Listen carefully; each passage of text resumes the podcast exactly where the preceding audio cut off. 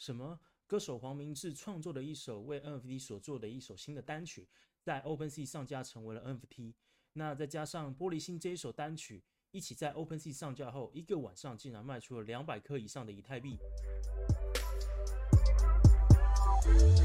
Hello，各位玩家、听众，欢迎回到 CB Two 区块链玩家。黄明志稍早上架了 NFT 这个消息呢，其实是一个非常大的震撼点哦。过去其实已经有不少的名人投入到 NFT 的市场，那像是实力唱将 J J 林俊杰，还有香港电影男演员、男歌手余文乐也收藏购买了 NFT。呃，华语音乐界的作词天王方文山也推出与周杰伦联名的这个联名朋克猫史丁公仔，那并以 NFT 进行防伪哦。那在十月份也开放了预购。而这个倡议民主、具有音乐怪才美名的黄明志呢，他的作品呢，《玻璃心》在四天内点阅超过两千万，达成历往以来最快达成两千万的点阅单曲。这首歌在中国也成为了禁歌哦，但却抵挡不住区块链去中心化以及去 agent 跟去代理的这种交易支持的行为。那短短一个晚上呢，就交易超过了两百颗的以太币。那根据以太币数据平台 Etherscan 显示呢，黄明志的 NFT 收益从短短的一天到隔日的下午一点时，已经突破了美金九十万，这相当于新台币接近两千五百万哦。那这个价值其实是非常惊人的。那黄明志也认为 NFT 与创作者之间的关系，其实既不会受到 YouTube 等既有平台对内容进行审查，各国政府也无法进行管控哦。所以也代表说，其实连中共政府他也管不了这件事情。他要做创作的发行，因此他创作了一首 NFT 的歌曲，就叫 Go NFT，并且拍下了二十张对银行还有呃这些中介人等机构的一些照片，上传到 NFT 的平台上面去做贩售。上架的 Go NFT 全数作品竟在三个小时内售完。那黄明志也在脸书上面说到说，诶，一觉醒来我变成了大富翁，老实说有一点点不知所措，但。我承诺过，这笔钱我一定不会把它转换成现金，无论赚了多少，它将会永远在虚拟世界里面流通，对抗世界银行。黄明志也说到，除了已经上架并且附上序号制成的这些 NFT，包含玻璃心 NFT 以外呢，那歌曲《飙高音》其实也会在后续呢进行上架到 NFT 平台进行贩售，那它的序号限量就会是二十首，那不会再推出。所以其实搞艺术很不容易哦。那呃，黄明志也说到，就是说。呃，感谢大家用行动支持艺术创作者。这一点除了佩服呃黄明志对自由的这个迅速倡议啊，然后对创作的力挺以外呢，我觉得也很值得从另外一个角度来思考这件事情的。OK，就是这个 NFT 的价格为什么会上涨？OK，作为一个呃一个单曲的这个数位在币圈的发行，那实际上作为一名玩家，作为一名买家，你到底该怎么看待这一张黄明志？的这个单曲做成一个 NFT 上架到 OpenSea 上面，它的购买价值性到底在哪里呢？从 OpenSea 黄明志的主页上可以看到，目前一共创建了两百二十二个 NFT，其中就包含了所谓的呃这个呃专辑的封面以及它上面所呃建立的这个呃编号。那有一个 hash 后面加上了可能是这个呃零一零二呃七七七八类似这样的一个数字标记哦。那以玻璃心这首歌呢这张封面来说，大家如果呃这个各位听众还没有看到这个画面的，那我这边稍微的描述一下，它是一张呃玻璃心的封面。那在右上角的部分呢有一个 hashtag，并且加上它的数字编号，然后作为一个标记。那从这个相关的报道面也可以看到，就是黄明志似乎也不会再再铸造出这个呃呃这个新的同名。那每一个标记呢，其实就作为一个 NFT 来在 OpenSea 上面被贩售。那如果单曲是可以被铸造的，那它背后的价值应该是要能够被体现的。那不仅仅是呃这个呃呃社交性的价值，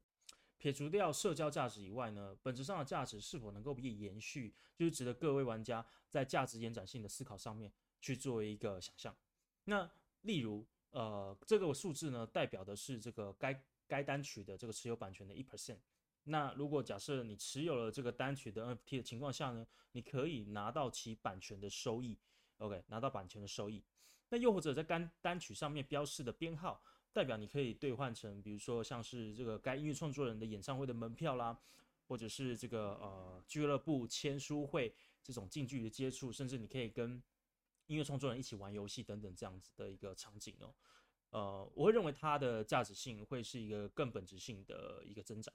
那呃，以这样来说，我会更看好的其实是这个呃 Redeemable 的 NFT 的形式，OK，也就是它是可以兑换成呃这个实体的一个一个项目啊，或者是一个兑换成呃一些商品，或兑换成一个呃一个活动的门票等等的这种 NFT 的形式做发行。这样的情况我会是比较呃偏好的。那这样的发展呢，其实看起来哦，搞艺术已经是呃相当的容易的了。那因此在这边的泡沫呢，也得相当谨慎。那到底你看中的是它的社交价值，还是它的兑换价值，还是呃分润价值等等这些，其实都是在购买 NFT 的时候呢，需要去思考的。OK，那它的价值到底在哪里？这个序号背后代表的意义是什么？OK，而不仅仅是上面呃呃有 Hashtag。有一个编号，就代表是它可能呃有的这个意义性，其实不是的，数字就是数字，你必须思考数字背后的意义是什么。所以在一方面呢，呃，在这个呃 OpenSea 上面，这些 NFT 呢，以动辄这个以十分位设定的这种呃一颗以太币、两颗以太币，到这种十分之一分位设定的这种零点一以太币啊、零点一、零点二颗以太币等等这种前景下，其实大家要思考的事情是，别忘了以太币一颗是将近四千六百块美元。也就是折合台币将近是十三万，就算是零点一，它也是一点三万台币。换句话说，其实像是玻璃心一张这种印有编号的封面，在没有任何承诺、仅是序号标示的情况下，折合台币就可以卖到这个呃，可能一个 ETH 或是两个 ETH。这很直接的表示说，这个东西在价值上面已经是溢价的了，哦，已经是溢价的。所以，如果你是手软的，你可能点下去，OK，那就过去了，OK，那你就是必须付出了这个这个呃很高额的费用来购买的是一张呃它是可以防伪的一个呃专辑。那到底它的价值有没有是你当初所想象的？这得要高度的思考。因此，在大家在呃这个创作热潮或者是这个 NFT 热潮的情况下，大家务必还是要能够呃放大你的眼睛去思考，跟打开你的大脑去想象。呃，这些东西在未来的一个月、两个月、三个月，甚至是一年的这个持有期的情况下呢，你对于这样的收藏品，你的信仰在哪里，以及你认为它的潜在价值在哪里？OK，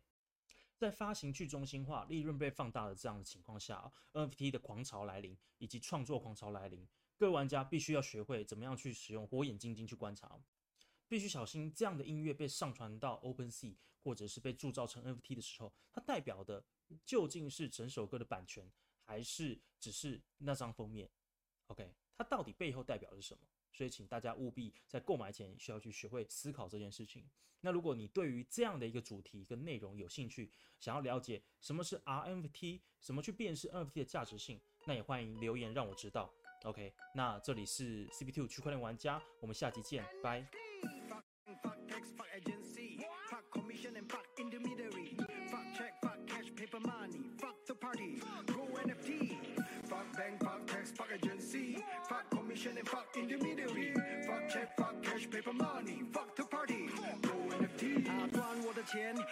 的力，区块链上做我自己的币啊！林北的作品有林北的指引，是好听不好听也轮不到你。只为财产去上是我的命，去你妈的中介，只为抽佣金。银行赚的手续，再来点国际汇率，国税局又傻不了，他不出手掌心。全世界的政府怕怕却无从反击，管也管不住，不做你的提款机，在你面前对着你放屁。我在 blockchain search name we fuck bank fuck tax fuck agency fuck commission and fuck intermediary。Fuck check, fuck bank, fuck tax, fuck agency, fuck commission and fuck intermediary. Fuck check, fuck cash, paper money, fuck the party. Go NFT.